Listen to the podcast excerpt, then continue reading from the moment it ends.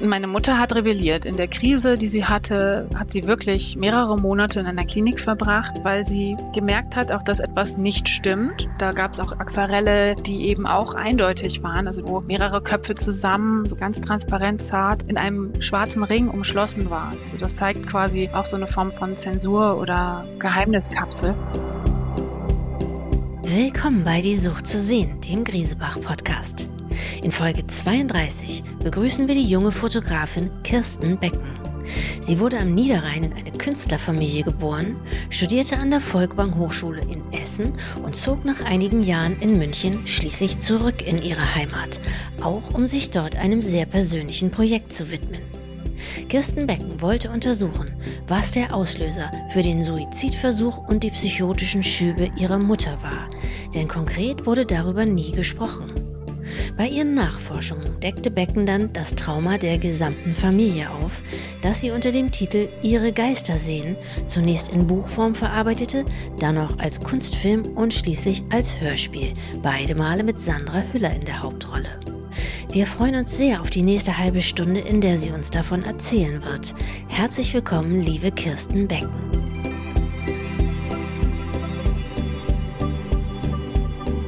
Liebe Kirsten Becken, Du bist Fotografin und Künstlerin, hast an der Essener Volkwang Universität der Künste studiert.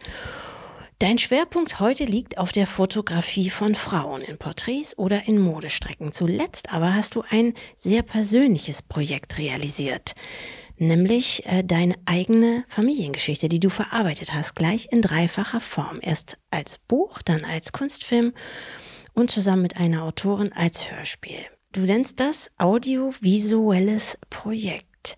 Wann hast du denn all das fertiggestellt? Es klingt ja nach viel und aufwendiger Arbeit.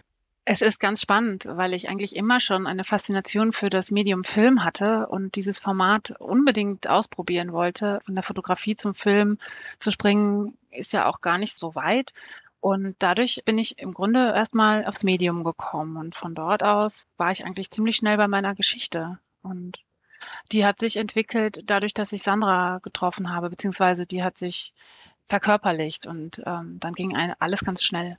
Die Projekte heißen alle gleich, nämlich Ihre Geister sehen.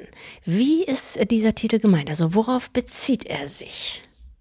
Der Titel Ihre Geister sehen entstammt aus dem Kunstbuchprojekt, das ich 2017 veröffentlicht habe mit dem Verlag für moderne Kunst in Wien. Das war ein kollaboratives Projekt mit Künstlern und Künstlerinnen zum Thema Psychose und zu eben Mental Health. Also da ging es dann um Depressionen, um Krisen im weitesten Sinne. Und visuelle Künstlerinnen haben Beiträge geliefert, wie zum Beispiel David Shrigley, Johanna Dumé, Roger Ballon oder Ruth van Beek aber auch interessante Textbeiträge von Schriftstellern wie Bessel van der Kolk und Siri Hüstvedt hat sogar ein kleines Mini-Vorwort geschrieben für uns. Mhm. Und aus diesem Buch aus dem Jahr 2017 haben sich dann die anderen beiden Formate entwickelt. Wovon handelt denn dein Narrativ? Was verbindet diese drei Formate?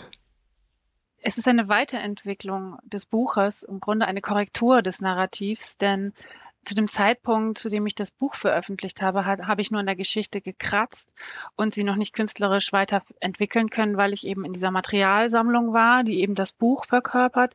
Und im weiteren Schritt bin ich zum Film gekommen und habe dann die Geschichte meiner Mutter erzählt, die eben in einem Elternhaus gelebt hat, was ein Familiengeheimnis verborgen hat. Und äh, dazu gehören eben ihre beiden Geschwister und ihre Eltern, die zu diesem Thema einfach nichts gesagt haben und das mir auch nie klar war. Und das ist dann eben über Jahre erhalten worden und diese Geschichte versuche ich in Bildern zu erzählen. Das heißt, du hast dich erst interessiert für das Thema Traumata und Psychosen und hast dann den Bogen zu deiner eigenen oder zu deiner Familiengeschichte vielmehr geschlagen, richtig? Im Grunde fing es immer mit meiner Mutter an. Also das Thema wäre mir nicht wichtig, wenn es nicht um meine eigene Mutter gehen würde. Und eine Anregung kam von Angelika Taschen, mit der ich in dieser Zeit viel zusammengearbeitet habe, die mich sensibilisiert hat und gefragt hat, ja, was ist denn eigentlich los oder was, warum eigentlich? Und diese Frage stellen sich ja viele nicht. Es wird ja oft auch einfach akzeptiert, dass jemand psychotisch ist ab und zu oder dass es einfach da ist, das gehört dazu. Das gehörte auch zu eurem Familienalltag, wenn man jetzt mal nochmal springt und chronologisch vorgeht. Ja. Du, du bist aufgewachsen in einer Familie mit einer Mutter, die psychische Probleme hatte, kann man sagen, richtig? Genau. Wie hast du die ja. mitbekommen beim Aufwachsen? In der Kleinkindzeit habe ich sie gar nicht mitbekommen, weil meine Eltern sehr bedacht waren, mich davon frei zu sprechen, beziehungsweise das immer so zu regeln, dass ich da gar keinen Kontaktpunkt habe und die Krisen und die Medikamentierungsumstellung und den ganzen Wahnsinn äh, habe ich da gar nicht mitbekommen. Ich habe nur mitgekriegt, dass sie eben viel geraucht hat und ihren Tabak im Garten versteckt. Und äh, mir war klar, dass, dass irgendwas nicht stimmt. Deswegen habe ich ja auch die Fährte aufgenommen. Aber warum hat sie ihren Tabak im Garten versteckt? Vor euch, vor euch Kinder? Nein, nein, ich, ich habe den Tabak versteckt. Das heißt, du hast gemerkt, etwas stimmt nicht. Ähm, du warst aber wahrscheinlich zu jung, um Finger drauf zu legen oder zu fragen. So fragt man ja auch als Kind nicht, etwas stimmt hier nicht, sondern du ja, hast wahrscheinlich erstmal nur gemerkt. Genau, Kinder haben ja Antennen, die merken, dass etwas nicht stimmt. Diese Ahnung hatte ich dann immer schon auch als kleines Kind. In der Zeit, in der ich Abitur gemacht habe, ähm, wurde es mir dann auch zu bunt, weil ich gemerkt habe, dass die Kommunikation innerhalb der Familie einfach gestört ist und ich mich gefragt habe, was denn eigentlich los ist und habe auch mal eine Zusammenkunft initiiert und mir Beiträge aus dem Netz runtergeladen und ausgedruckt und konfrontiert etc. Also da habe ich schon losgelegt sozusagen, aber nicht wirklich mit Erfolg, weil da eben diese hohen Mauern waren. Ja. Wie meinst du das, dass die Kommunikation nicht gestimmt hat bei euch? Heißt es, bei euch in der Familie konnte man nicht über Probleme reden oder sie offen ansprechen oder man hat deine Mutter abgeschirmt, wenn es irgendwie ins Detail ging, was ihre Familie angeht oder wo waren diese Mauern? Mein Eindruck war, dass die Ursprungsfamilie meiner Mutter einfach zu wenig miteinander gesprochen hat. Also dass da kaum über Gefühle gesprochen worden ist, dass alles so an der Oberfläche blieb und die Gespräche einfach sehr reguliert waren. Im Kontrast dazu hatte ich meinen Vater und meine Mutter, die eben eine andere Familie gezeigt haben, die sehr inspirierend oder offen war. Also mein Vater war an der Kunstakademie in Düsseldorf und hat mich schon ganz früh an die Kunst herangeführt und mich zu einem suchenden, fragenden Menschen erzogen. Und äh, sozusagen den Auftrag habe ich dann auch irgendwann erledigt. War deine Mutter auch offen oder war es mit ihr anders? Meine Mutter hat rebelliert. In der Krise, die sie hatte, während ich im Abitur war, hat sie wirklich mehrere Monate in einer Klinik verbracht, weil sie gemerkt hat, auch dass etwas nicht stimmt und dann ausgebrochen ist. Und das ist eben dieser Weg, dass man dann diesen Form von Ausbruch, Psychose hat, der so heftig ist, dass man da einfach irgendwas finden muss, dass man daran arbeiten kann. Und ähm, das ist nie richtig passiert in der Zeit. In der Zeit davor, also das war das erste Mal, dass man irgendwie ansetzen konnte von außen, weil das so auf der Hand lag. Genau, und da gab es auch Aquarelle, die eben auch eindeutig waren. Also da wurde zum Beispiel ein Aquarell erstellt in ihrer akuten Phase, wo mehrere Köpfe zusammen, so ganz transparent zart in ähm, Pastelltönen in einem schwarzen Ring umschlossen waren. Also das zeigt quasi auch so eine Form von Zensur oder Geheimniskapsel. Sie hat auch gemalt, gell? Sie, sie ist auch Künstlerin, ja. Genau, sie ist eigentlich auch Künstlerin, ja. Und das heißt, du hast über ihre Bilder ein, wenn man so will, schwarz auf weiß Beleg dafür gehabt, dass bei ihr was im Argen ist. Genau, ich hatte in der Charité eine Buchvorstellung vor ungefähr 60 Therapeuten und habe die Bilder gezeigt und dazu gesprochen und ich lag da gar nicht so falsch. Das hat mich sehr überrascht, aber es sind eben kleine Bruchteile, die man dann kombinieren muss und äh, auch Symbole und Traumbilder, die ich auch in meinem Film weiterverwendet habe. Das heißt, die Buchvorstellung hattest du später mit dem Material, was sie aber zu der Zeit hergestellt hat, als sie die Psychose hatte, richtig? Genau, das ist ja viele Jahre später gewesen. Wann hast du dieses Material entdeckt? Oder wie ging es weiter zu der Zeit, als du Abitur gemacht hast? Sie ist ins Krankenhaus gekommen und ähm, hat äh, gelitten und wurde, nehme ich mal an, therapiert. Und was war mit dir? Was hast du damit gemacht? Bist du erstmal weg oder? Ich bin weg, ja. Mein damaliger Freund und ich ähm, haben zusammenziehen wollen. Das Studium begann. Ich habe eine Mappe gemacht und ähm, habe mich gerade beworben an der Kunsthochschule. Und in der Zeit war mein, mein Freund auch ein bisschen mein Coach, der sich auch nachher auf Psychosen spezialisiert hat, witzigerweise. Und da immer noch arbeitet. Und als ich die Zeichnung nochmal in die Hand genommen habe, war ich erst, also da bin ich Mutter gewesen. Also als mein Sohn zur Welt gekommen ist, habe ich nochmal Fragen gehabt. Und dann habe ich mir die kleine Mappe genommen und nochmal diese Aquarelle durchgeblättert und da kam im Grunde diese Schlüssel oder diese Anreize nochmal stärker raus. Ja.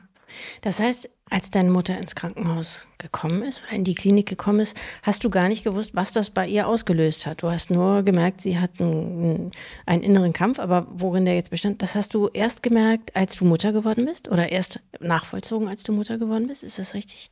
Erst nachvollzogen, ja. Ich habe gemerkt, dass sie eine Wut hat und ich habe nicht verstanden, woher sie kommt und das hat mich bewegt und ich kam aber nicht weiter. Und das hat natürlich auch einen Grund und das ist jetzt wunderbar, dass das jetzt endlich auch alles klar ist. Das kann man sich gar nicht vorstellen, wie erleichternd das ist. Für euch in der Familie? Ja. Ja, das glaube ich.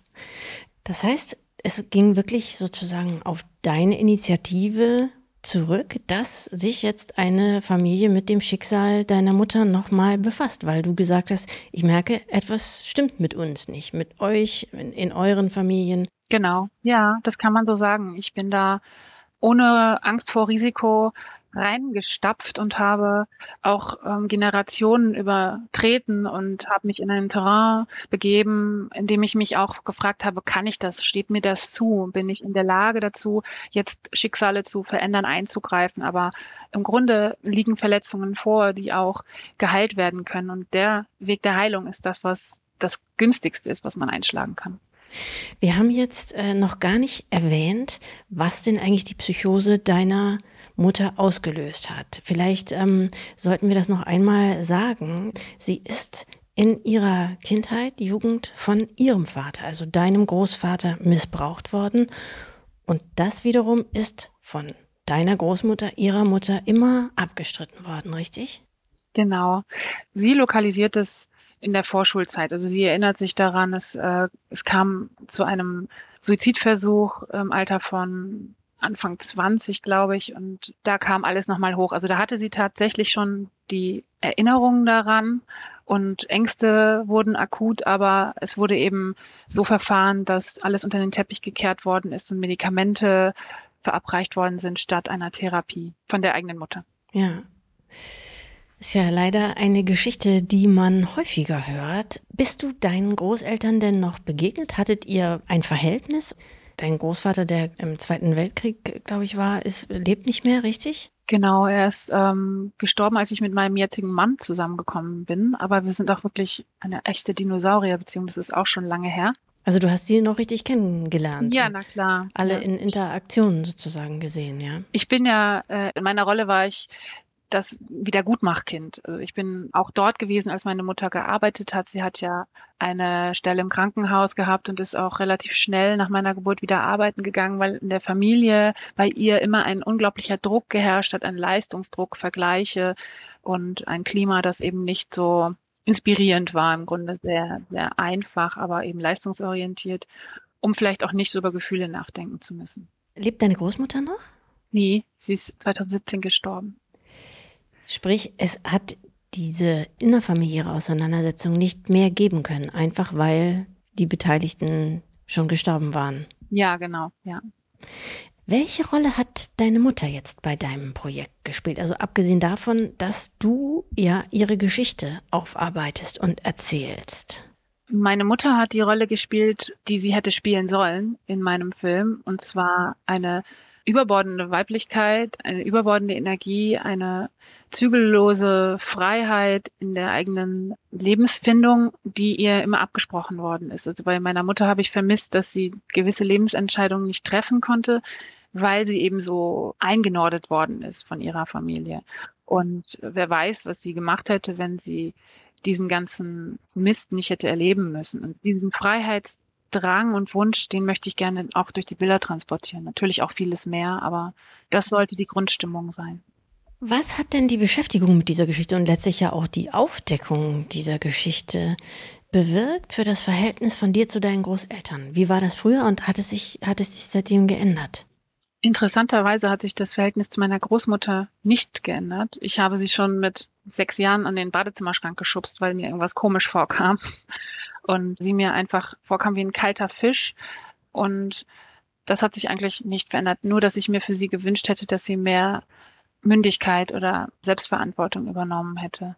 Das Verhältnis von meinem Großvater ist natürlich, das ist ja ein totaler Wahnsinn, das festzustellen, so jemanden in der Familie zu haben, ein echtes Monster. Und ich war ironischerweise auch noch, wie ich auch schon angedeutet habe, das Wiedergutmach-Kind. Und das ist ja dann noch besonders schwierig, wenn man eigentlich gefördert wird, aber dann sowas im Nachhinein rausfinden muss. Wiedergutmacht bezieht sich auf das Verhältnis deiner Eltern und deiner Großeltern oder was solltest du wieder gut machen? Bei wem? Genau, ich glaube, dass ich der zweite Versuch meiner Mutter war. Also dass ich da im Grunde, dass sie das wieder gut gemacht haben bei mir, was sie äh, ihr genommen haben. Also dass sie mich einfach gefördert haben, wo es ging und viel für mich getan haben, ja. Würdest du sagen, dass aus der Geschichte deiner Mutter so eine Art Familientrauma bei euch entstanden ist in der nächsten Generation? Ich wünsche mir eigentlich, dass ich mich davon befreit habe durch diese Aufdeckungsarbeit, denn nur die Dinge, die man nicht fragt und die nicht ausgesprochen werden können, übertragen sich. Das ist das, was ich höre und was ich auch fühle. Natürlich ist es grausig, äh, so, eine, Erkenntnis zu äh, haben zu müssen. Und mein Vater hat es auch als Bleiern beschrieben und musste sich auch erstmal, also das war ja natürlich unglaublich tragisch, für ihn? Ja, darüber zu sprechen. Und er tappte ja komplett im Dunkeln, war zu nah dran, um Dynamiken ein bisschen letzte Konsequenz zu sehen. Und als ich dann in München war, kam mir vieles klarer vor.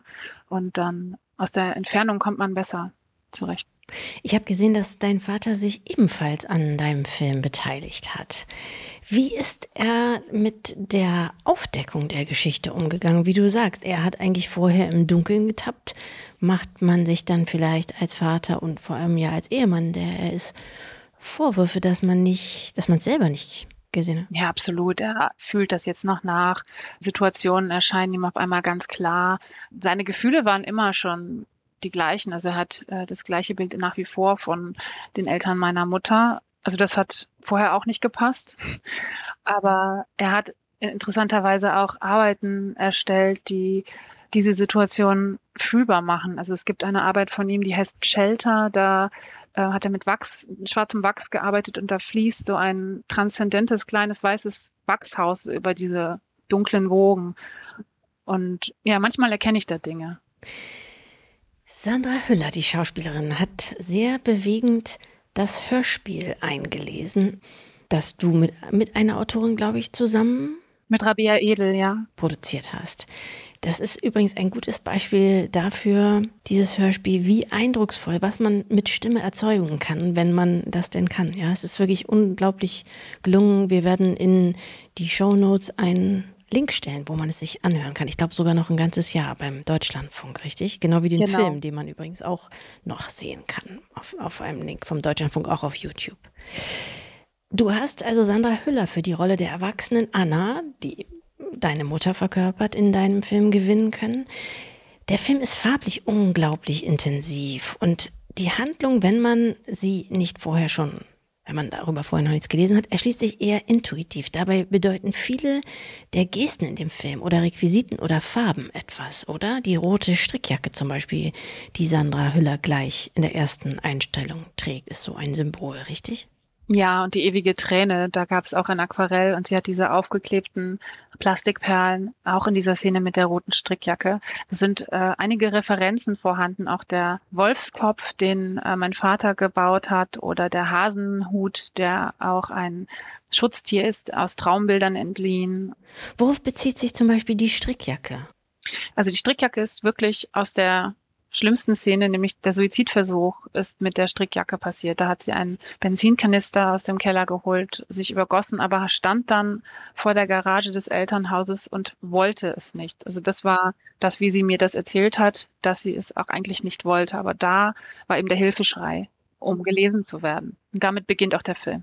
Genau, damit beginnt der Film. Man sieht außerdem gleich oder ziemlich am Anfang des Films ein Mädchen, das sich eine Haarspange ins Haar steckt, die aus Pillen besteht. Du hast vorhin schon kurz erzählt, dass in der Therapie deiner Mutter, oder Therapie kann man es eigentlich nicht nennen, eigentlich in der Ruhigstellung deiner Mutter, Tabletten eine große Rolle gespielt haben. Also deine Großmutter war nicht bereit, ihr zu glauben, sondern hat sie letztlich zu Ärzten geschickt, die ihr dann Tabletten verschrieben haben, richtig?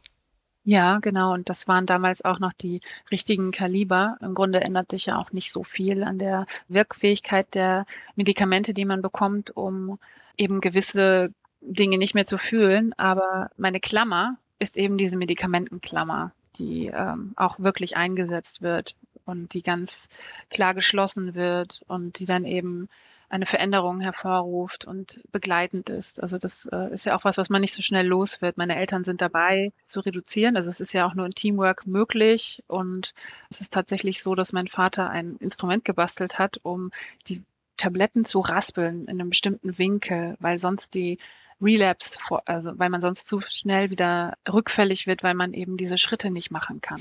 Sie sind dabei, deine Mutter quasi auszuschleichen aus diesen Medikamenten. Ja, seit zwei Jahren jetzt schon, ja. Ja. Und sie hat die durchgehend genommen seit ihrer Jugend? Ja, nur in der Schwangerschaft mit mir natürlich nicht. Das war die freie Zeit. Ja, Wahnsinn. Deswegen auch die Stillszene, ne? Also gerade das war auch so ein Moment für sie. Also das Stillen ist in dem Film auch nochmal so liebevoll dargestellt, weil das für sie unglaublich schwer war, damit aufzuhören. Mhm.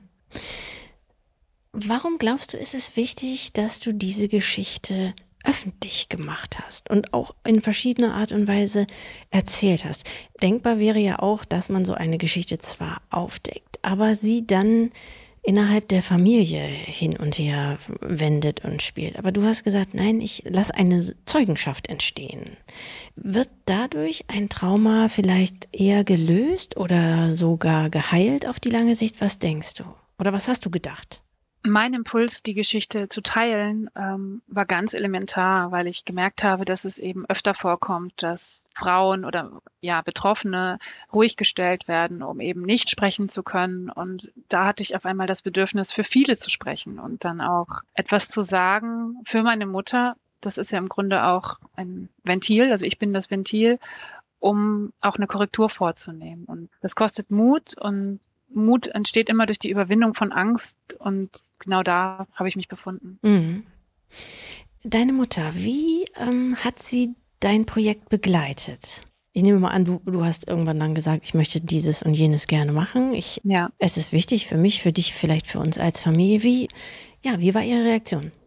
Sie fand es erstmal gut, dass ich ihre Arbeiten auch zeigen wollte, dass ich da fotografisch darauf antworte, denn so begann zumindest das Buchprojekt, dass ich eben ihre Aquarelle in meine Fotografie transformiert habe, in, ins Leben gerufen habe und damit haben wir losgelegt und als dann Zuschriften kamen von David Shrigley oder Roger Bellen und den Leuten, die ich angefragt habe für das Buch, ähm, hat sie sich auch toll gefühlt. Also das war auch was, was ihr Mut gemacht hat. Also es hat sie bestärkt, ja.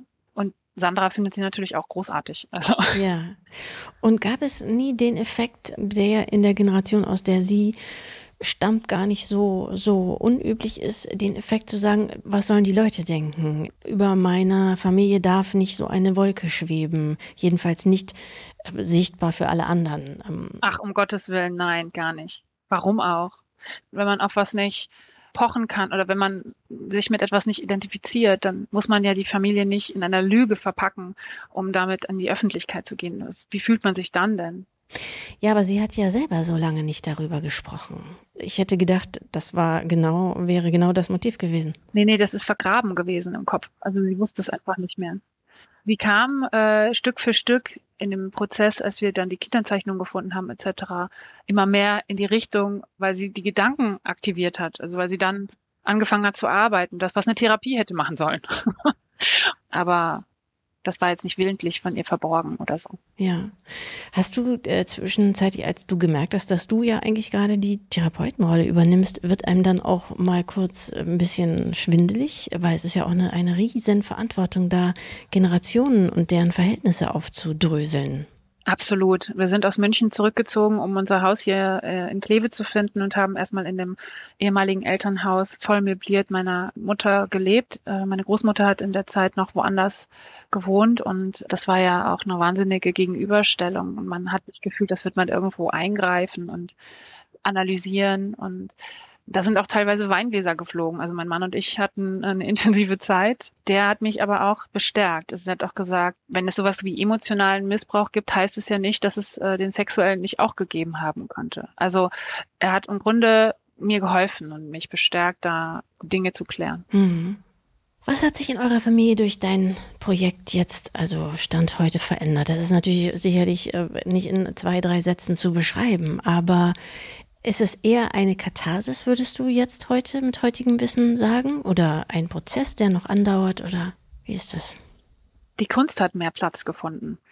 Arbeit mit meinem Vater, die Fokussierung auf Kunst und den Wert der Kunst, also die Ausdruckskraft und die Schlüsselkraft und all das hat ja auch in diesem ganzen Prozess einen riesigen Raum eingenommen. Nur dadurch sind wir im Grunde auf den Kern gestoßen. Und das ist etwas, was ein Geschenk ist und das, was ich auch als Kind immer schon als Geschenk empfunden habe. Und das ähm, erfüllt mich eigentlich mit Stolz. Dass Kunst unglaubliche Prozesse in Gang setzen kann, meinst du?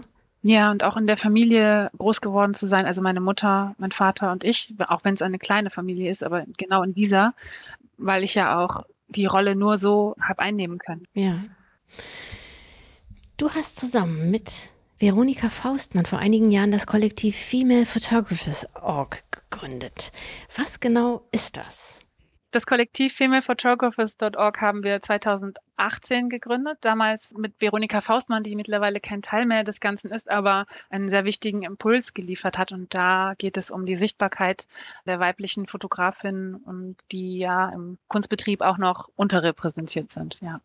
Ich habe es eingangs schon erwähnt, dein Schwerpunkt ist eben die weibliche Fotografie, sowohl die weibliche Darstellung als auch Perspektive. Meinst du, das hat auch etwas mit eurer Familiengeschichte oder speziell der Geschichte deiner Mutter zu tun? Absolut. Das hat sich auch bei mir dann geklärt. Äh, das Vertrauen liegt bei den Frauen bei mir das ist ganz natürlich so, so, gewachsen und es geht auch darum, äh, Weiblichkeit zu bestärken und die dann eben mit einer gewissen Kraft auch zu präsentieren, mit einer Klarheit und mit einer vielleicht auch kämpferischen Note. Mhm. Das heißt, du setzt dein Vertrauen in die Frauen, ja? Ja, ich vertraue denen. Ja, denn eigentlich, ähm, jetzt mal küchenpsychologisch gesprochen, ist ja so jemand wie deine Großmutter, hat sich nicht sehr vertrauensbildend in, innerhalb eurer Familie verhalten, richtig? Ja, das stimmt, absolut. Aber ich glaube, es geht mir auch darum, eine echte Weiblichkeit, eine lebendige Weiblichkeit zu zeigen. Nicht die hinter verschlossenen Türen, die fremdgesteuerte, die willenlose, die funktionierende, in gesellschaftsfähigen Kontext unauffällige. Mhm. Jetzt kommt ein, ein kleiner Bruch. Alles klar. Wir stellen Kirsten hier bei Die Sucht zu sehen gerne am Schluss des Gesprächs zwei Fragen. Die erste lautet, welches ist das Kunstwerk, das du gerne besitzen würdest, egal wo es gerade hängt oder wie teuer es ist oder wie plausibel es ist, einen Anspruch darauf anzumelden, ja? Also welches ist das Kunstwerk, das du gegen jede Vernunft gerne besitzen würdest? Ähm, ich muss sagen, dass ich mich bei den Berichten über Hilma af Klint äh, sehr angesprochen gefühlt habe und tatsächlich bei dem Film auch weinen musste. Und ähm, wenn es etwas ist, dann ein Werk von Hilma af Klint. Aber die sind ja auch, weiß ich nicht, vier Meter lang ja, und das ähm, stimmt. drei Meter breit oder so. Aber äh, ja, wenn dann sowas. Ja, verstehe. Die Zusammenhänge interessieren mich, diese etwas abstrakten, schwer nachvollziehbaren. Das passt ja auch zu meiner Geschichte. Und auch ihre Gewissheit, dass es gezeigt wird. Mhm. Das hat mich auch beeindruckt, dass sie eben wusste, dass ihre Werke irgendwann wichtig werden. Das hat mich unglaublich beeindruckt, ja. Gut, und allerletzte Frage, Kirsten. Welches ist dein Lieblingsmuseum? Und warum natürlich? Mm, wow, da muss man sich entscheiden. Für den Moment. oh, wow, ja. Lass mich kurz nachdenken. Ich mag das Lehnbachhaus in München sehr. Also wir waren ja in der Zeit, ich sag mal in der fruchtbaren Zeit mit, mit kleinem Baby war ich ja in München und äh, da bin ich ganz oft durchgelaufen und mich hat das immer wohlig fühlen lassen. Also die Zusammenstellungen da und natürlich auch äh, die Pinakothek in der direkten Nähe. Also eigentlich die Häuser in München haben mich immer schön inspiriert und da habe ich viel, viel gesehen. Okay. Ja. Liebe Kirsten, ich wünsche dir erstmal dir und deiner Familie viel Glück und danke dir sehr für das offene Gespräch. Vielen lieben Dank, dir auch. Und natürlich viel Glück für deinen Film, den sich wirklich genau wie das Hörspiel alle Leute anschauen, Schrägstrich anhören sollten. Auf jeden Fall. Das war Folge 32 von Die Sucht zu sehen. Den Film und das Hörspiel Ihre Geister sehen können Sie übrigens abrufen auf der Website von Deutschlandfunk Kultur. Die entsprechenden Links stellen wir Ihnen in die Show Notes. Wir danken sehr fürs Zuhören, freuen uns schon wieder auf die nächsten Gäste und auf Sie in zwei Wochen auf grisebach.com, Spotify, Apple, iTunes und überall, wo es Podcasts gibt.